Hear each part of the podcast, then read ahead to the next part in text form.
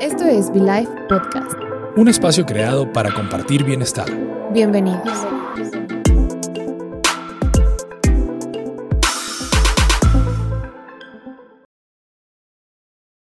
¿Qué tal? ¿Cómo estás? Gracias por conectarte una vez más a Be Life Podcast, este espacio en donde el bienestar se comparte, un nuevo episodio, un nuevo tema de interés. Soy Ramón Velázquez, acompañado de la doctora Steph Castellanos, y hoy nuevamente, que ya es parte de la familia, el doctor Daniel Cárdenas. ¿Cómo estás, Doc? Bienvenido nuevamente. Muy bien, Ramón, muchas gracias. Otra vez un gustazo estar aquí con ustedes. Qué padre, qué padre que ya, ya, ya hemos hecho varios, ya te sientes eh, como en casa, tranquilo.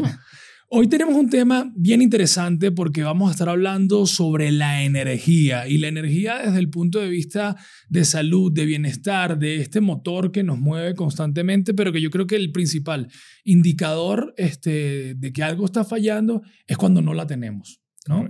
¿Cómo abordamos este tema hoy? La energía, em, un poco cómo em, podemos nosotros notar ciertos cambios en nuestras funcionalidades en el, durante el día y cómo podemos contrarrestarlas con un montón de cosas. Correcto. Yo creo que la energía casi, casi que debería ser los signos vitales, ¿no? Que, que evalúas, porque obviamente si no tienes energía, pues prácticamente no puedes hacer nada. Claro. Incluso ni cuidarte, el trabajo, las relaciones sociales. Entonces, es una parte esencial, esencial del, del ser humano. Y obviamente si lo vamos viendo desde que por qué no tenemos energía, recordemos que somos millones de células y es ver qué es lo que está pasando con las células. Entonces abordarlo desde el punto de vista, obviamente desde la persona, pero también desde el punto de vista celular.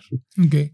Claro, en episodios pasados hemos hablado sobre la definición de bienestar. Yo creo que estaría súper bien, bueno, de salud, retomarla el día de hoy, eh, recordando que es esta es esta integración o este equilibrio entre las tres esferas, la salud, la física y la mental. Y cuando una de estas tres cambia es cuando tenemos como esta, este, primer, este principal signo, yo, le yo diría.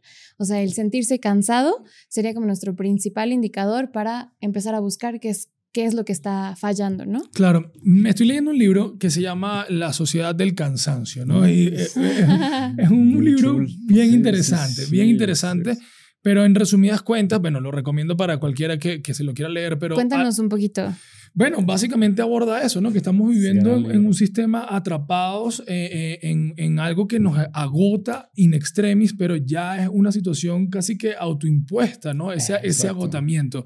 Y me gusta eh, ese concepto porque al final nos puede ayudar un poco a definir cuál es el momento tal vez histórico que estamos viviendo como sociedad en donde ya casi que no es la esclavitud ya casi que no es que te obliguen a hacer las cosas, sino que hay como una autoimpostura a estar todo el tiempo eh, trabajando al límite, ¿no? Y no solamente trabajo que genera dinero, sino esta persecución de sueños que tal vez son imposibles, esta, esta visión de la persecución del, del dinero, o sea, eso nos tiene un poco locos, ¿no? Sí, no, no, qué, qué, coincidencia, yo también leí ese libro y de verdad es de los que a mí más me gustó, Steffi, si lo puedes leer. Ahorita no, no sé pronunciar el nombre de la persona que sí, hizo porque tiene un nombre, sí, creo, alemán o algo así. Sí, es alemán, pero con, creo que es coreano, su familia coreana, algo así. Pero sí, Sociedad del Consenso es interesantísimo. Y es ese como, como dices tú, de sí se puede, sí se puede. Y a ver, claro que tenemos que perseguir nuestras metas, todos tenemos metas, pero sin dejar de voltearnos a ver a nosotros. Claro. Porque el hecho de que nuestro cuerpo nos diga, ¿sabes que ya no tengo energía? Es algo verdaderamente grave y, no, no, no, se ve como algo grave porque es como, bueno, pues está cansado. Una cosa es estar cansado y otra cosa es verdaderamente no poder tener energía. Claro. Entonces creo que es lo primero, como darse cuenta dónde está uno parado e incluso ver cómo están los pacientes y a partir de ahí, obviamente, pues se pueden hacer muchas cosas, ¿no? Eh, que ahorita lo vamos a platicar, suplementos. Y demás. Sí, ¿no te pasó que durante la carrera son tantas cosas, tantas actividades? Te despiertas a las 5 de la mañana, vas al hospital, ves a los pacientes, regresas, tienes que estudiar, luego al día siguiente lo mismo, y lo mismo, y lo mismo, y lo mismo, y lo mismo, y nunca te detienes como a ver si lo estás haciendo bien, o si es realmente lo que quieres, o si te gusta.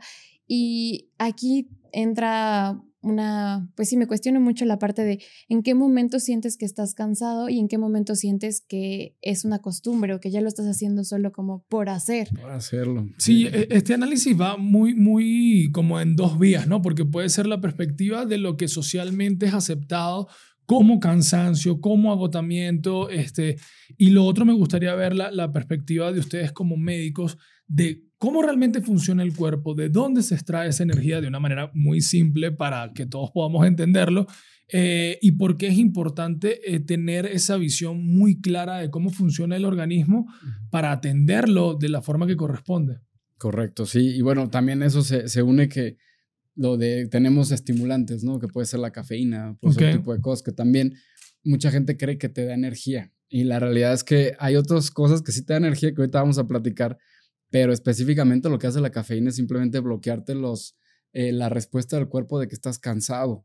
Entonces tú puedes agarrar, y ahorita lo que, lo que comenta Steffi, yo que, mm, por ejemplo, yo recuerdo durante el, durante el internado, pues yo vivía a base de, de, café. Yo vivo a base de, yo estoy aquí a base de café. me cortan y eso es lo que, lo que sale. Pero ¿cómo se origina la, la, energía en el cuerpo? Para entender un poco metabólicamente. Todas las células tienen una, un organelo que se llama mitocondria y que este es el que se encarga de formar la energía en esa célula. Okay. Para que este organelo funcione, pues obviamente necesitamos de azúcar, de glucosa, de ciertas proteínas, aminoácidos que nos van a ayudar a que realmente esa célula funcione. Y todas las células en conjunto, si todas están bien, funcionan dando esta energía en el cuerpo. Okay. Es decir, eso es viéndolo como en, en, una lupa, ¿no? Ya viéndolo como desde afuera es si dormiste bien, si comiste bien, qué estás comiendo, eh, qué actividades estás haciendo como para seguir estimulando a tu cerebro a mantenerse alerta. Ok. No Entonces, sé si quieras agregar. Sí, yo nada más directo, o sea, si queremos verlo así como muy, muy, muy sintetizado, se reduce a una molécula que okay. se llama el ATP, que ahorita, okay. como dijo Steffi, que está en, la, en esa parte que es la mitocondria, que es uh -huh. el motor de la célula, que sería el adenosin trifosfato. Okay. Eh, así de manera muy rápida, pierde un fosfato y cuando se pierde el fosfato se genera la energía y esa es la moneda de energía, de la moneda de cambio de energía de todos los seres. Estoy equivocado, corrígeme si, si, si me equivoco, como que el prefijo del ATP es magnesio ATP.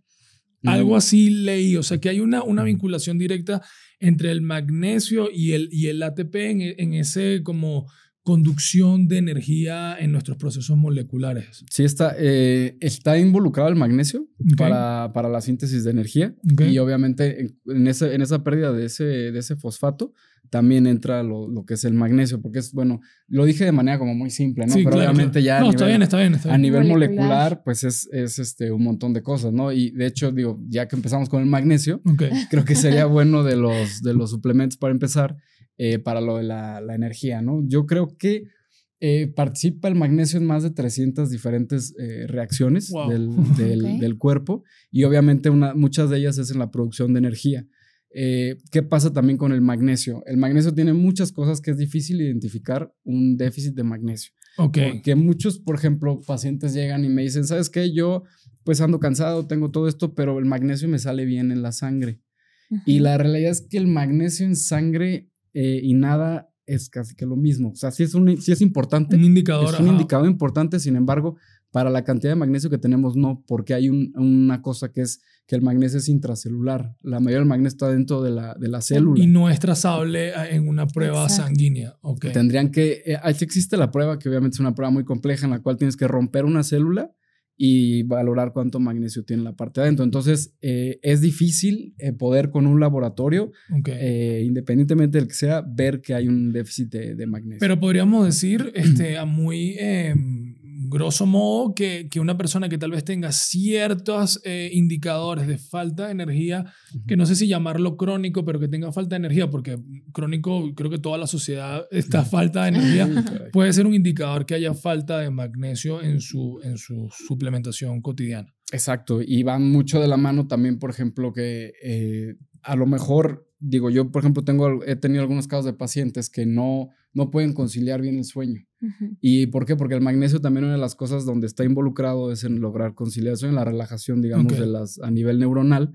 Entonces, eh, les damos la suplementación de magnesio y de manera indirecta, pues ayudas con la energía porque mejoras la calidad del sueño y obviamente la, la persona siente mucho mejor porque el sueño es básico, indispensable para tener una buena energía. Claro. Entonces, cuando un paciente viene, viene contigo a consulta y te dice, por ejemplo, que hace mucho ejercicio y necesita rendir más o tener mayor energía para, después de hacer ejercicio, seguir con sus actividades de la vida diaria, ¿prefieres suplementarlo con magnesio o con, por ejemplo, este, cafeína, cafeína, cafeína, o creatina?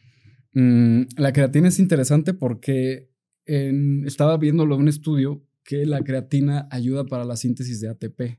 Ok. Entonces, pues ya obviamente es energía pura, ¿no? Lo que está dando. Entonces, eh, y de entrada, bueno, de las deficiencias eh, número uno de minerales es el magnesio. Entonces, de entrada, también no todo mundo requiere la misma cantidad de magnesio. Si tú estás haciendo un ejercicio físico fuerte, obviamente vas a requerir magnesio. Entonces, eh, y es también lo que se habla, ¿no? Muchas veces de la suplementación que necesita ser casi que un atleta de alto rendimiento para que, sí, para, que, lo necesites. claro. Pero, por ejemplo, me voy a pensar, o sea, no sé, una, una señora joven con dos hijos chicos, pues es una atleta. un, saludo, un saludo a mi esposa que es triatleta olímpica. O sea, sí. está cañón. El estilo de vida es durísimo en una familia. Exactamente. Entonces, obviamente ese estrés y esa, porque es un estrés físico, eh, también a nivel cansancio, perdón, físico, emocional, es un requerimiento de energía. Obviamente depletas mucho más tus, tus, tus, reservas energéticas, tus minerales, todo eso. Entonces ahí el magnesio, claro que entraría muy bien. Y además, si, por ejemplo, volviendo a la, pregunta específicamente, si, el, si la persona tiene eh, un, digamos, hace mucho ejercicio, creo que el, número uno para que tenga más energía sería la, la creatina. ¿Por qué? Porque obviamente además de que le va a ayudar al crecimiento muscular, eh, le ayuda también estado de ánimo y ayuda para la producción de, energía. Ahorita que, que, estamos como abordando muy frontalmente el tema del magnesio, sabemos que hay distintos tipos de magnesio y para distintos em, tipos de absorción del cuerpo. ¿Tienes alguna preferencia por algunos? ¿Qué, ¿Qué, conoces tal vez de estos distintos tipos de magnesio que puedas eh, conversar acá? yo, por ejemplo, los que manejo son principalmente tres. O sea, yo he visto el, el, uno que es el treonato, que el treonato de magnesio, el tema con el treonato de magnesio es que todos tenemos como la barrera aquí hematoencefálica. Entonces, que hay una barrera que no deja pasar nutrientes de la misma sangre hacia el cerebro. ¿Por qué? Porque obviamente es un órgano muy, muy protegido y el treonato pasa muy bien, la, barrera hematoencefálica. Entonces, para pacientes que ya tienen eh, síntomas ya de memoria, síntomas neurológicos, pues creo que es el que, el que mejor les viene. El otro es el, el, glicinato, que es el de, a veces el que yo utilizo más, porque entra lo de la biodisponibilidad, ¿no? Que es la biodisponibilidad quiere decir la cantidad de magnesio que se va a absorber. Ok. Entonces tiene buena, buena biodisponibilidad, también ayuda mucho eh, para el sueño. Ahorita que comenté este caso clínico del paciente, específicamente yo lo que le di fue glicinato de magnesio. ¿Y, tienes alguna preferencia de, de, la forma en la que se lo consuman? O sea, si de noche y de día, ¿cómo, cómo se lo toman? El glicinato sí es en la noche. Solamente en la noche. Se los doy en la noche, que es donde les ayuda como para relajarse. Ok. Y el otro que utilizo también es el citrato, el citrato de magnesio, que bueno, ahí yo donde he visto, ese tiene las tres Bs, o sea, literalmente es el magnesio que es bueno, bonito y barato. Ok. Entonces tiene pues, una biodisponibilidad buena, no tanto como el glicinato, pero sin embargo es más económico. Eh, nada más ahí lo que entra es que a veces puede tener efecto laxante. Ok. Entonces, si tienes un paciente que tiene diarreas constantes, pues no le vas a dar citrato, pero si es un paciente que es estreñido, pues sí le puedes dar citrato sin ningún problema. Ok, interesante. Iba a decir algo, Steph. No, no, era, era esa parte del citrato. Ahora, el, el, el cansancio, eh, la búsqueda de la energía a veces está como, como disociada en algún sentido, ¿no? ¿A, qué, a qué voy? Em, se nos olvida que nuestro cuerpo está diseñado para generar ese consumo de energía cotidianamente. Y pareciera una locura, pero la realidad es que el, sedentarismo muchas veces hace que haya un, déficit de energía en nuestro propio cuerpo. Parece irónico, pero es así. O sea, mientras más actividad tienes, más energía vas a tener. ¿Esto es correcto? En efecto. ¿Cómo, ¿Cómo, aplica? Fíjate que aquí es, es un tema de equilibrio, porque también, por ejemplo, si llega el paciente y dice, yo hago muchísimo ejercicio, también puede ser que sea contraproducente. Sin embargo, si no hace ejercicio porque está muy cansado, es igual o hasta peor de, eh, contraproducente. Entonces, como en todo en el, en el ejercicio es un equilibrio. Eh, lo que yo he visto muy, muy claramente con los pacientes es, eh, la mayoría de los pacientes no se exceden tanto. Sí hay pacientes que se exceden en el ejercicio y eso obviamente los cansa, pero yo creo que lo principal es el paciente que le cuesta trabajo empezar, empezar y comprometerse con el ejercicio, que es el caso ahorita que, que me estás preguntando, Ramón.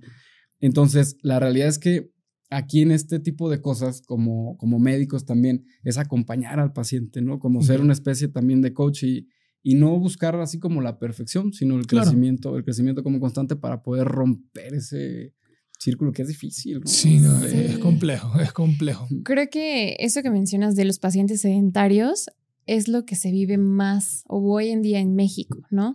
El paciente llega y te dice, no, doctor, es que yo camino cinco minutos de mi casa al camión, del camión al trabajo y luego regreso y ya esa caminada es mi ejercicio, cuando en realidad no es un ejercicio en el que ponga a trabajar su sistema cardiovascular. Claro.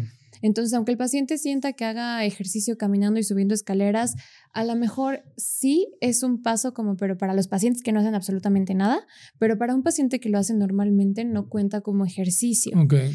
Y como dice Daniel, es muy difícil hacerlos que empiecen a hacer ejercicio, porque al principio yo siento que como están acostumbrados a una vida sedentaria, cuando empiezan a hacer ejercicio se cansan más.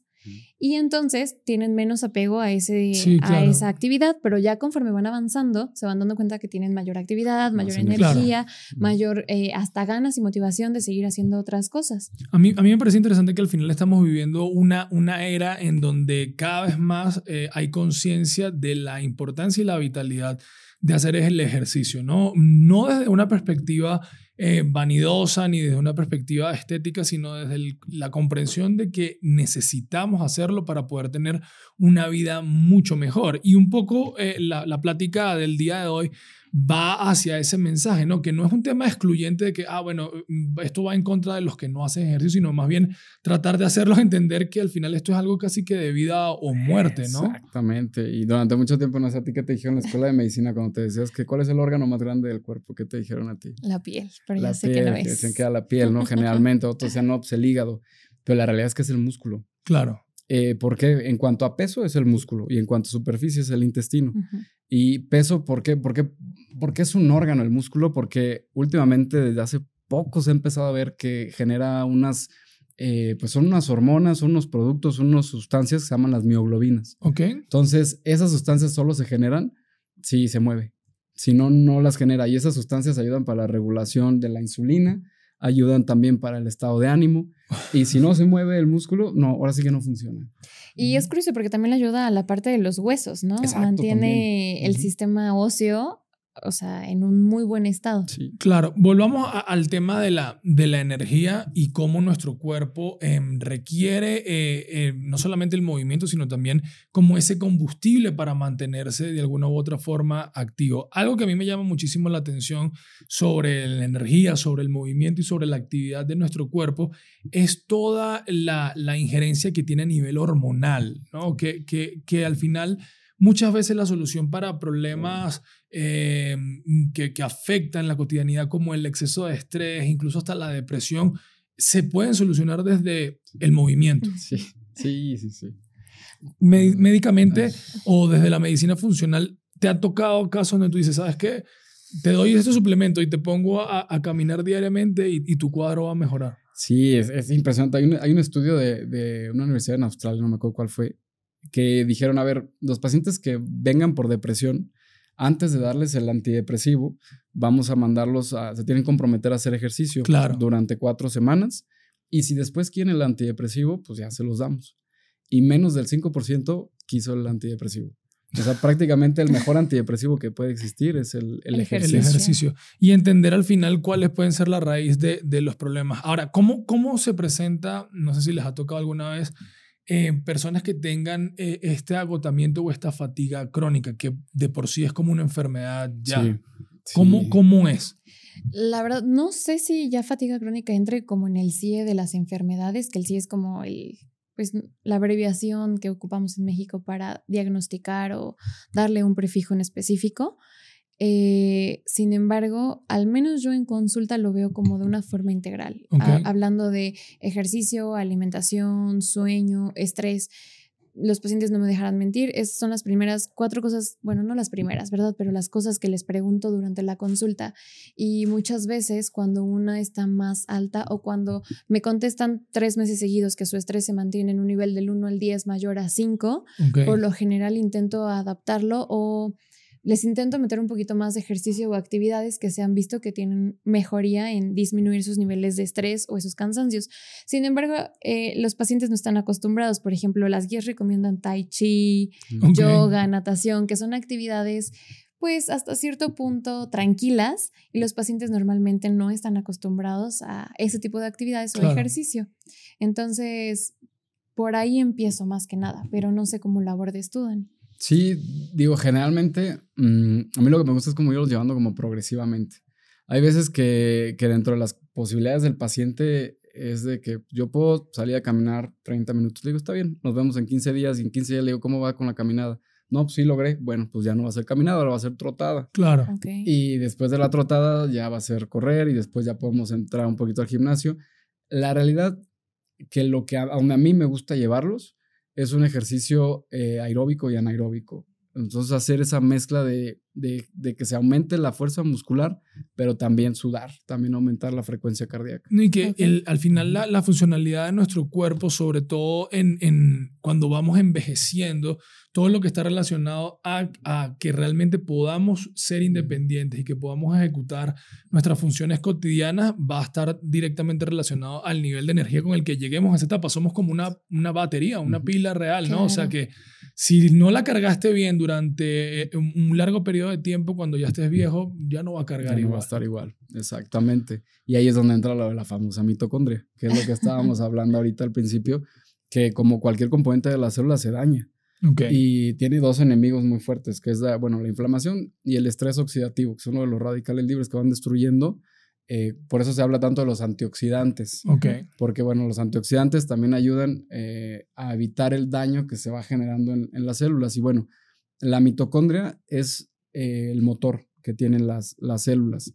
Y específicamente, bueno, hay, daño mitocondrial que es cuando se abusa de, por ejemplo, de, no descansar. Lo que se ha visto que repara muy bien a la mitocondria, pues es el sueño. Y eh, aquí hablando específicamente de, eh, de, con qué funciona la mitocondria, funciona eh, con algo que, es la, que se llama la coenzima Q10, que de hecho esa, esa, bueno, nosotros en medicina el ciclo de Krebs, ¿no? Que nos enseña cómo se genera la, la, energía, que son unas cosas que nos enseñan a ustedes, a en bioquímica. bioquímica y metabólico, pero ahí entra la, lo que es la coenzima, Q10. Entonces, no sé de cuánto tiempo para acá, pero se está utilizando la coenzima Q10 que es literalmente darle la, gasolina a la, célula. Entonces, a mí personalmente, cuando llegan los pacientes que están cansados, es que, es diferente a lo del síndrome de fatiga crónica, que es lo que te he comentado. El, síndrome, de fatiga crónica, eh, como dicen, no sé muy bien si está como ya, eh, digamos, ahora sí que... Sí, pero el origen, el origen es otra cosa. Ese más bien puede ser a veces infeccioso, otro tipo de cosas. Pero hablando con personas que, están, que tienen cansancio, eh, después de abordar obviamente lo personal, porque puede que estén sobreexigiendo, lo primero que yo generalmente utilizo es la, la coenzima Q10. Ok, hablan ahorita de, de, los antioxidantes, que es algo que también que es un, un concepto, una visión eh, importante que está muy eh, en la cotidianidad. ¿Cuáles serían como esos principales antioxidantes que la gente tal vez tuviera a, a la mano para trabajar este proceso de mejora de los niveles de energía para abordar la cotidianidad, porque está cañón.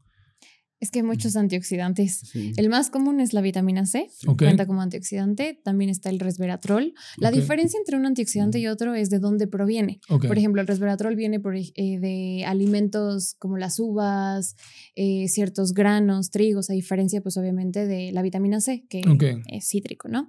Eh, también está el superóxido dismutasa, el NAD, que mm, también entra dentro de esta misma cadena o ciclo para formar energía. Entonces, la única diferencia entre ellos es en qué parte de la cadena del ciclo de Krebs actúa y de dónde viene. Sin embargo, pues todos tienen la misma función, que es de evitar eh, estos agentes oxidantes o pues sí, estas moléculas que están como dañando continuamente a la célula para que no tenga la función correcta. Claro. Daniel, ya para cerrar el, el episodio, te dejo en la cámara para que tú puedas decirle a las personas, primero, ¿Cuáles podrían ser estos potenciales síntomas este, de una fatiga o un agotamiento, bien sea físico o bien sea mental, que te esté generando un impacto en tu vida? Y potenciales primeros pasos a los que la gente pudiera este, abordar como para empezar a ver un cambio. Ya hablamos del ejercicio, hablamos de varias cosas, pero ¿cómo sería como tu, tu ABC? Y me gustaría que cerraras con un top 5 de suplementos que tal vez tú particularmente consumes enfocado hacia la energía. Enfocado a la energía bueno, la primera pregunta era entonces eh, de cómo ver lo de los síntomas, cómo se empieza a manifestar lo de la falta de energía. De entrada es, pues es muy evidente, ¿no? Que se despierta el paciente y se siente cansado. Entonces, desde ahí es porque ya algo no está funcionando de manera correcta. También esos cambios muy grandes de, niveles de energía, que mucha gente incluso se levanta con buena energía, pero a las dos horas ya está para abajo. Entonces, eso sería lo principal que le den. Otra cosa es que pierden como el, gusto por hacer las cosas que antes les gustaba hacer. ¿Por qué? Porque pues obviamente no hay la energía y aparte de que no hay la energía, pues es una frustración, porque claramente pues todo el mundo queremos hacer muchas cosas, ¿no? Claro. Entonces, esas dos cosas sería principalmente. Eh, ahora, lo de cómo lo, le inicié el abordaje, eh, tiene que ser ahora sí que multifactorial. Okay. Primero la parte este, psicológica, que fue lo primero que platicamos de esta sociedad del cansancio, de que a lo mejor está sobreexigiendo además el paciente. Y lo primero que yo le recomendaría si te sientes cansado es hacer un análisis de un análisis objetivo de qué quieres lograr y ser realista en qué tanto te estás desgastando tú en querer hacer eso. Claro que tienes que hacer eh, ir tras las metas, pero hacerlo de una manera un poco más eh, estratégica y sana. Será lo, primero que yo le recomendaría. Segundo, checar la nutrición. Porque si desde el principio no están bien nutridos, pues no va a haber energía, ¿no? Y tercero, checar el sueño. Y bueno, de lo de la suplementación, a mí eh, yo tomo la, coenzima Q10, a mí me ayuda mucho la coenzima Q10, la creatina, también en el, en el, gimnasio la tomo. Eh, yo de antioxidante, ahorita no lo estoy tomando, pero mucho tiempo tomé uno que se llama la astaxantina, que también es, es, potente y es bueno. Eh, eh, otro antioxidante que será bueno sería el, el resveratrol, que también ahí existe el, la idea que nada más está en el vino tinto. Y la realidad es que sí está ahí. Esa es la excusa. Es la excusa. Esa es la excusa. No tiene que ser fuerza vino tinto, exactamente. Puede ser también como, como suplemento que es muy bueno. Y el quinto, que bueno, yo también a veces lo, lo, utilizo, no todas las noches, pero la melatonina también es un antioxidante que ayuda a regular el sueño y obviamente de eso pues te ayuda también a, a regenerarte. Ya tomaste nota del, del menú de, del día, sí, ¿no? Sí, de hecho ahorita que dijo axantina, bueno, no sé cómo se pronuncia, axantina, viene del chocolate. Ah, sí. Entonces sí, ahorita estaba pensando en eso y dije... Mm, no se dejen ah". engañar, exceso de vino y exceso de chocolate al final también es malo. Sí. Pero bueno, cerramos el episodio del día de hoy. Daniel, muchísimas gracias por haber venido una vez más a acompañarnos acá a V-Life Podcast. Recuerden que este espacio está creado para compartir bienestar. Ahí están nuestras redes sociales, arroba VLifeMX, arroba VLife Podcast. También va a aparecer las redes sociales del doctor Daniel Cárdenas, Estef Castellanos, Ramón Velázquez. Será hasta el próximo episodio.